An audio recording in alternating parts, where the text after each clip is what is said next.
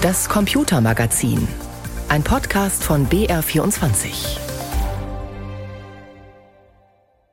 Am Mikrofon ist David Globig. Wir sprechen heute darüber, was der Ethikrat zu den Herausforderungen durch künstliche Intelligenz sagt. Wir wollen wissen, wie man mit Computerhilfe jahrtausende alte Texte wieder lesbar macht.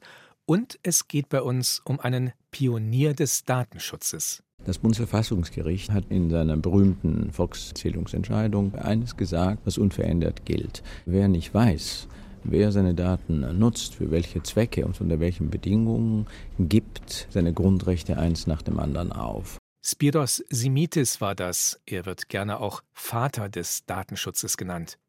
Vor einer Woche ist er gestorben. Mehr zu ihm gleich, hier in der Sendung. Maschinelles Lernen bzw. künstliche Intelligenz ist gerade dabei, etliche Bereiche unseres Lebens umzukrempeln. Das reicht von Chatbots wie ChatGPT über KI-Kunst bis hin zu medizinischen Diagnosesystemen, die zum Beispiel automatisch erkennen sollen, ob man Blutkrebs hat oder nicht. Das wirft natürlich wichtige Fragen auf, auch ethische Fragen. Dazu hat diese Woche der Deutsche Ethikrat eine knapp 300 Seiten lange Stellungnahme veröffentlicht. Mensch und Maschine Herausforderungen durch künstliche Intelligenz. Die Expertinnen und Experten haben sich dafür exemplarisch vier Bereiche angeschaut. Medizin, schulische Bildung, öffentliche Kommunikation und Meinungsbildung und öffentliche Verwaltung. Judith Simon ist Professorin für Ethik in der Informationstechnologie an der Universität Hamburg und Mitglied im Ethikrat. Mein Kollege Stefan Geier hat sie gefragt, warum es denn problematisch sein kann, sich bei Entscheidungen durch KI unterstützen zu lassen. Die Idee ist natürlich einerseits vielleicht Effizienz zu steigern, aber andererseits auch Entscheidungen zu verbessern. Also gerade wenn die Sachlage komplex ist, können ja Daten zunächst mal helfen, die Entscheidungen zu verbessern. Und das ist ja erstmal löblich. Das Problem ist, was sich gezeigt hat, dass oft diese Software gar nicht so genau ist, wie sie angeblich ist.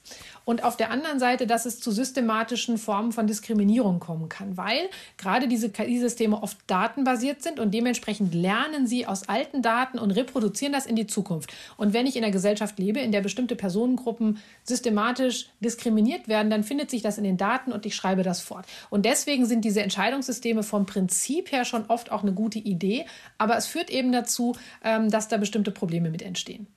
Das heißt, im Wesentlichen geht es dann darum, äh, die Qualität der Systeme ja zu verbessern und erstmal zu überprüfen. Aber dann stellt sich natürlich gleich die Frage, wer könnte das überhaupt bei uns machen? Sowas ist ja bislang nicht vorgesehen. Ja, das ist zumindest eine Frage. Erstmal die Qualität und auch die Diskriminierungsfreiheit zu sichern. Und dann kann man trotzdem noch die Frage stellen, ob es nicht bestimmte Entscheidungen gibt, die wir gar nicht an solche Systeme delegieren sollten oder ob es vielleicht auch Grenzen geben soll, Entscheidungen über Personen, über Prognosen überhaupt laufen zu lassen. Weil ich kann ja zum Beispiel sagen, zu 99 Prozent wird jemand straffällig. Dann weiß ich aber nicht, ob die eine Person vor uns nicht genau diese eine Person ist, die nicht straffällig wird. Und dann ist die Frage, welche Rolle darf so eine Prognose eigentlich spielen in meinen Entscheidungen? Aber um die zu überprüfen, ist es tatsächlich wichtig, dass diese Software auch zugänglich gemacht wird, dass es verbindliche Qualitätsstandards und Kriterien gibt und dass auch sozusagen Leute, die es kontrollieren können, die auch die Sachkompetenz haben, Zugriff auf diese Daten haben. Und das kann in besonders sensiblen Bereichen und gerade in der öffentlichen Verwaltung auch zu Forderungen kommen, dass es Open Source sein muss, damit möglichst viele Leute auch überprüfen können, ob diese Software gut und diskriminierungsarm oder frei operiert. Jetzt haben Sie sich in den letzten zwei Jahren immer wieder im Ethikrat auseinandergesetzt mit den künstlichen Intelligenzanwendungen. Wenn man sich den Markt anschaut, da überholen sich die Entwicklungen aber ja fast jede Woche. Ist das alles noch aktuell? Ich denke schon. Was wir ja machen, ist, wir legen eine bestimmte Denkmatrix an und sagen, lass uns überlegen, wenn wir Entscheidungen an Software delegieren, dann wirkt das zurück auf uns Menschen. Und das kann entweder unsere Handlungsmöglichkeiten erweitern oder vermindern und auch die Handlungsmöglichkeiten für die einen erweitern und für die anderen vermindern. Und das ist die Brille, die wir drauflegen müssen, wenn wir KI-Anwendungen ethisch bewerten müssen. Und ich glaube, diese Brille, die ist äh, noch sehr lange nützlich. Dann schauen wir doch mal auf die Bildung. Da wird es äh, teilweise sehr kontrovers diskutiert momentan. Sie sagen in Ihrer Stellungnahme, oberstes Ziel von Bildung ist es, dass wir unsere Kinder erziehen zu mündigen, freien und verantwortungsvollen Personen. Was heißt das für die Schule in Bezug auf Nutzung von sowas wie ChatGPT? Genau, also hier muss ich natürlich sagen, dass, wie gesagt, die Stellungnahme war schon abgeschlossen, deswegen haben wir im Bildungskapitel das nicht behandelt. Aber was das natürlich heißt, ist tatsächlich nochmal zu fragen, was sind denn Fähigkeiten und Fertigkeiten, die äh, die Schülerinnen und Schüler brauchen, um eben um nachdenken zu können, um reflektieren zu können, um kritisch sein zu können. Und wie können wir sicherstellen, dass sie diese Kompetenzen erhalten? Und was sind vielleicht aber Dinge, die vielleicht nicht mehr so notwendig sind, weil die sowieso zunehmend von Maschinen übernehmen? Und das ist wirklich nicht so einfach. Und auch da hilft es wieder zu sagen, was sind die Ziele von Bildung, worauf soll es eigentlich hinwirken? Und dann kann man solche Entscheidungen sinnvoller treffen, nicht ein für alle Mal. Es wird bestimmte Fähigkeiten geben, die wir trotzdem noch weiter haben wollen. Und da werden wir immer wieder drüber nachdenken müssen könnte man dann sagen, sowas wie ChatGPT legt so ein bisschen den Finger in die Wunde unseres Schulsystems und, und zeigt, gut, es gibt neue Anwendungen, die Kinder werden es sowieso nutzen und wir müssen eigentlich mit ihnen lernen, wie wir es als Werkzeug nutzen können. Ja, absolut. Ich meine, auch wenn man an die Universitäten guckt, die erste Reaktion war, was machen wir jetzt mit den Prüfungen? Können wir Hausarbeit noch als Prüfungsmodalität jetzt irgendwie verwenden zum Ende des Semesters? Das fiel auch gerade in die Prüfungsphase. Und das ist die vordergründige Frage. Aber hintergründig geht es eigentlich darum, was ist denn überhaupt das Wesen der Bildung und was ist der Ziel, das Ziel der Bildung? Und das sind sozusagen diese Fragen, die angestoßen werden. Und das kann eigentlich nicht verkehrt sein. Könnte man es reduzieren darauf äh, zu sagen, wir müssen schauen, an welchen Stellen kann uns die KI Anwendung als Werkzeug dienen und weiterbringen und abschließend beurteilen? Muss es immer noch ein Mensch? Werden damit dann diese ganzen ethischen Fragen gelöst?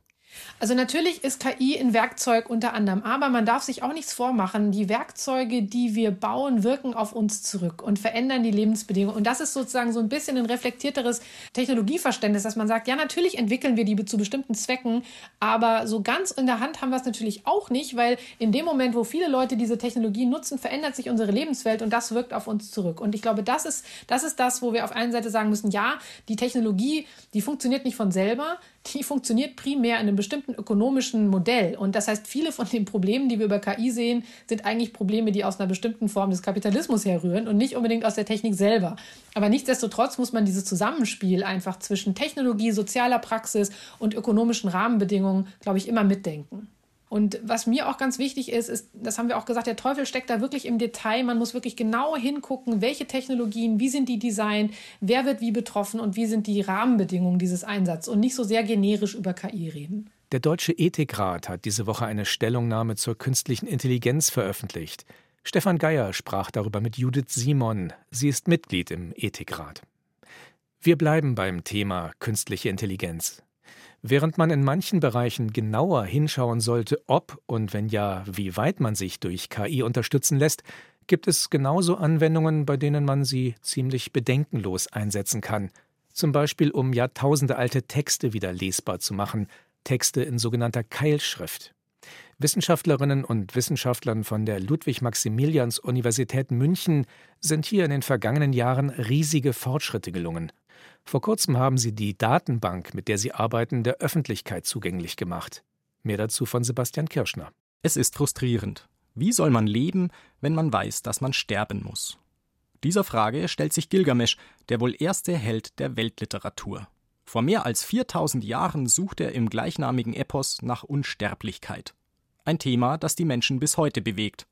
Doch ebenso frustrierend, die Heldensage ist nur in Bruchstücken überliefert – genau wie die gesamte Literatur des damaligen Orients. Seit mehr als 100 Jahren ringen Forscher um winzige Erkenntnisse, denn nur wenige beherrschen die komplizierten Keilschriftzeichen, und die müssen sie aus unzähligen Fragmenten von Tontafeln zusammensuchen, auf denen die Zeichen festgehalten sind. Das Problem ist, dass wir haben ein riesiges Puzzle. Wir wissen aber nicht, wie viele Stücke uns fehlen. Es wurde gerechnet, dass wir etwa 30 Prozent der Stücke haben sagt der Altorientalist Enrique Jiménez von der Münchner Ludwig-Maximilians-Universität.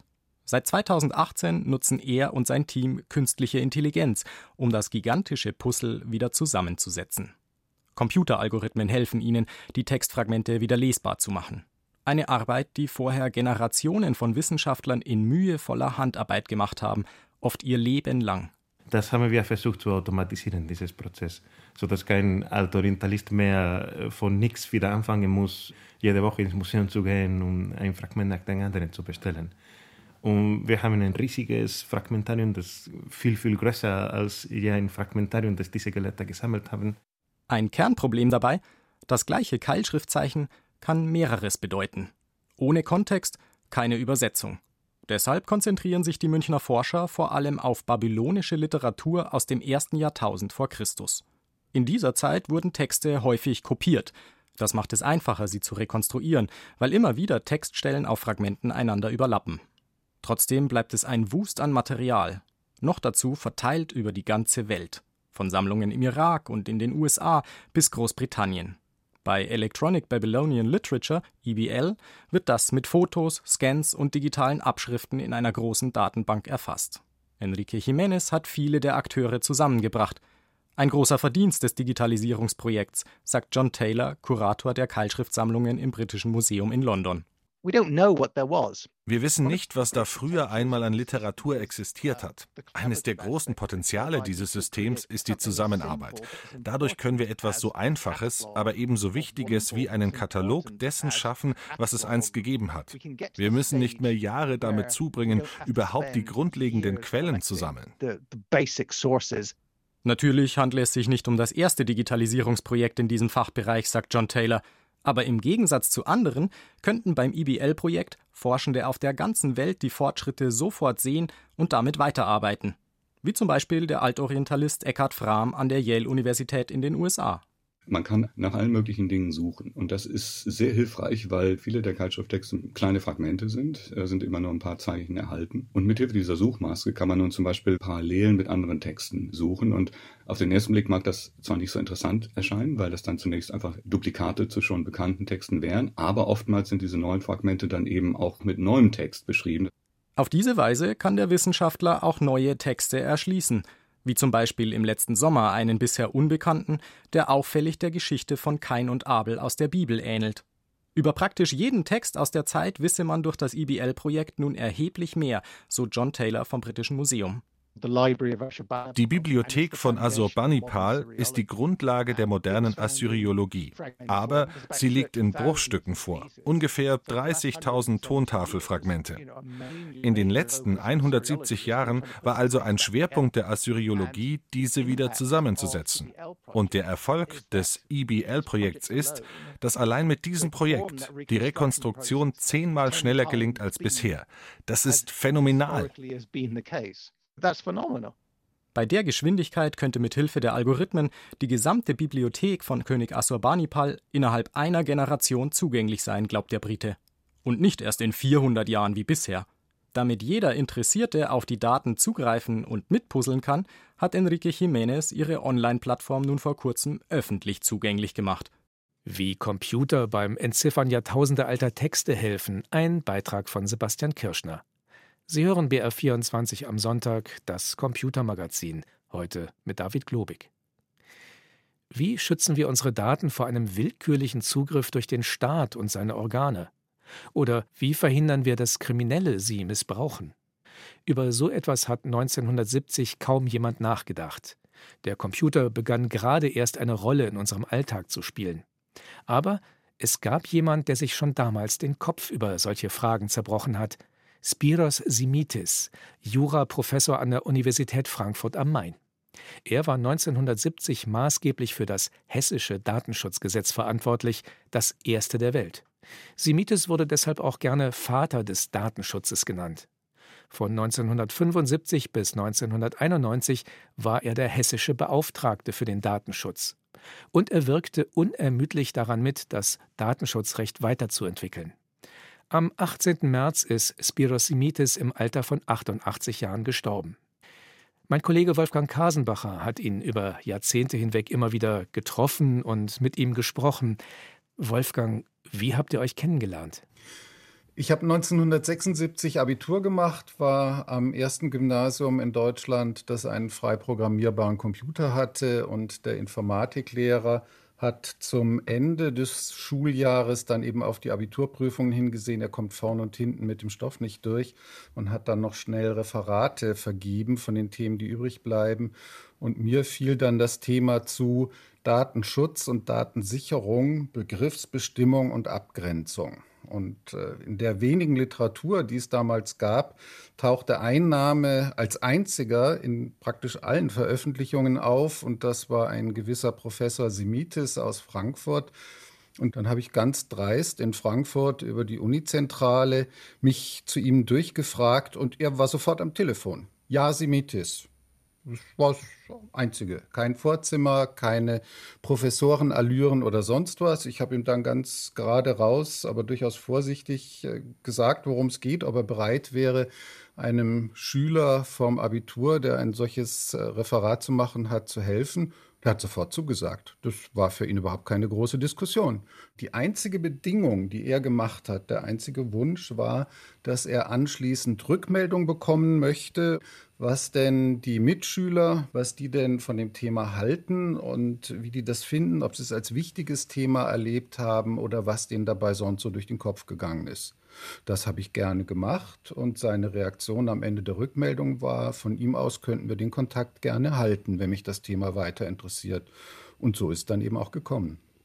Nun hat Semitis das Thema Datenschutz damals etwas anders gesehen als andere Fachleute oder vielleicht auch nur selbsternannte Fachleute. Was war der Unterschied? Im Grunde genommen hat das Thema des Referats das besser eingefangen, als man ahnen konnte, weil zum Beispiel die großen IT-Firmen, die gab es ja damals auch schon, wenn auch die Namen noch etwas andere waren, bewusst versucht haben, diese beiden Begriffe Datenschutz und äh, Datensicherheit auch genau zu verwischen während er der Erste war, der mal gleich im ersten Satz gesagt hat, jetzt vergessen Sie erstmal den Begriff Datenschutz, der ist schlecht gewählt. Äh, Im angloamerikanischen Raum heißt das Thema ja auch Privacy, also Privatheit. Und damit kommen wir doch der Sache schon näher. Es geht eben nicht darum, die Daten zu schützen, es geht darum, den Menschen zu schützen. Den Menschen zu schützen vor Missbrauch, der mit seinen Daten betrieben werden könnte. Wie war Semitis in der persönlichen Begegnung? Wie hat er seine Position in einem persönlichen Gespräch vertreten?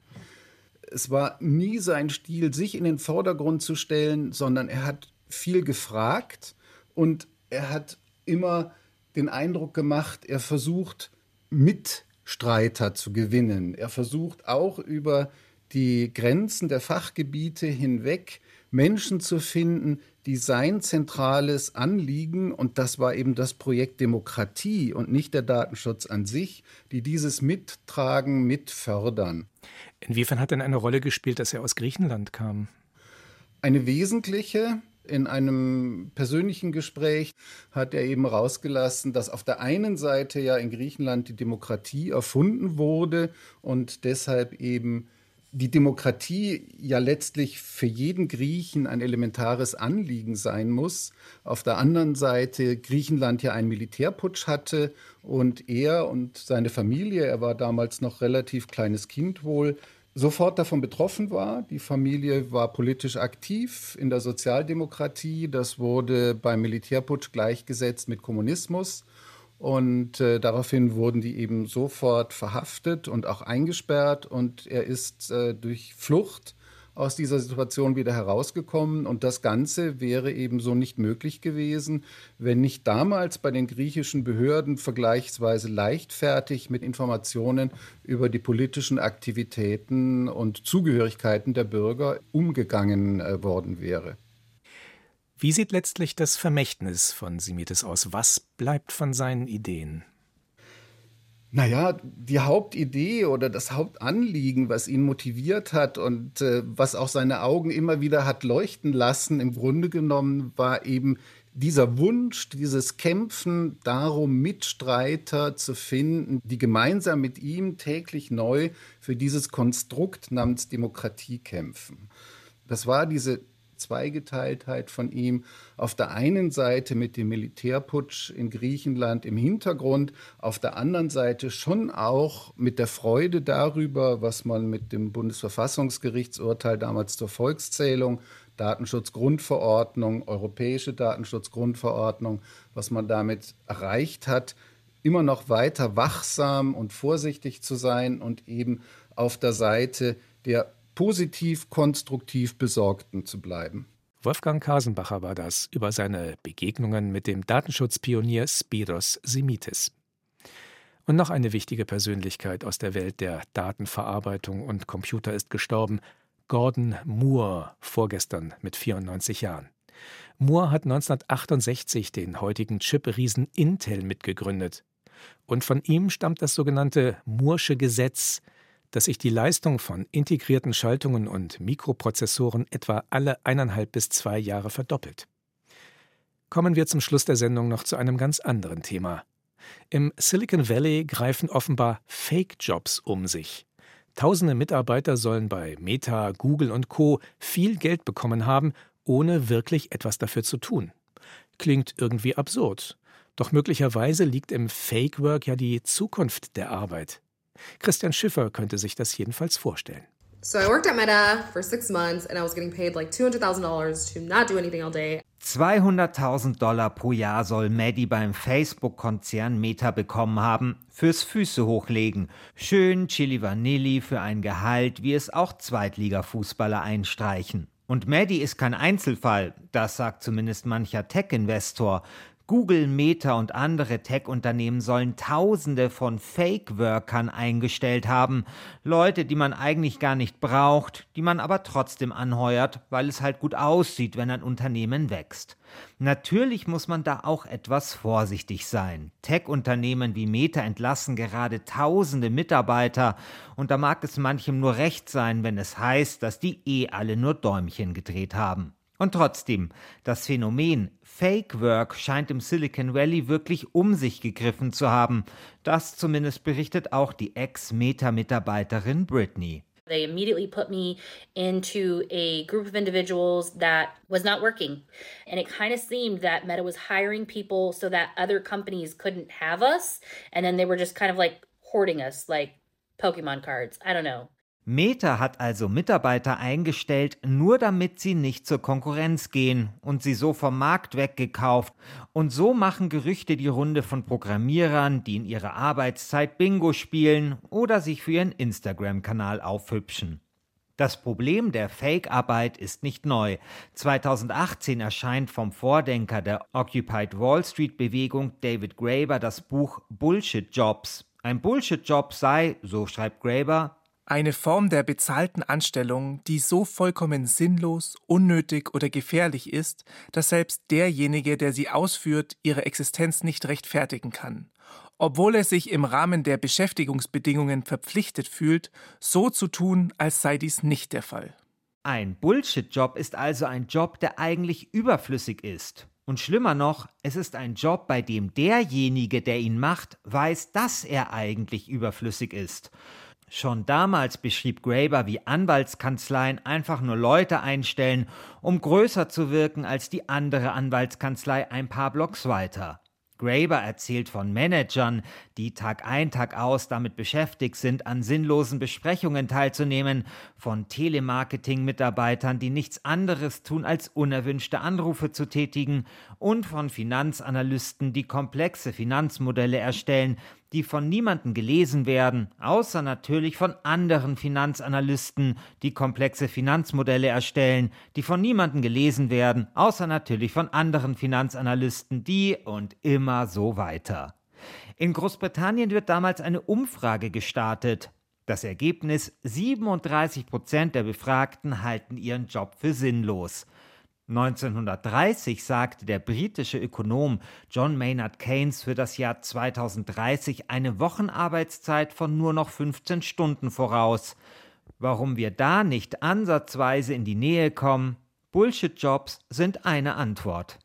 Viele der Fake-Worker im Silicon Valley haben ihr Geld mit einem Bullshit-Job verdient.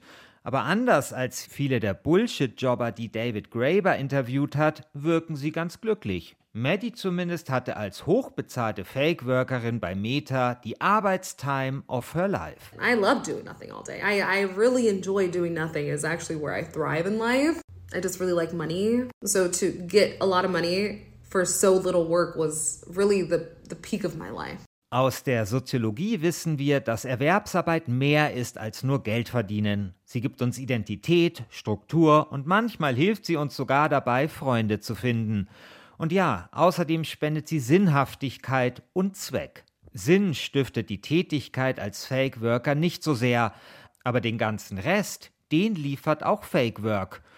Und so liegt die Zukunft der Arbeit vielleicht einfach im nur so tun, als ob. Fake Work im Silicon Valley, ein Beitrag von Christian Schiffer. Das war's im Computermagazin, heute mit David Globig.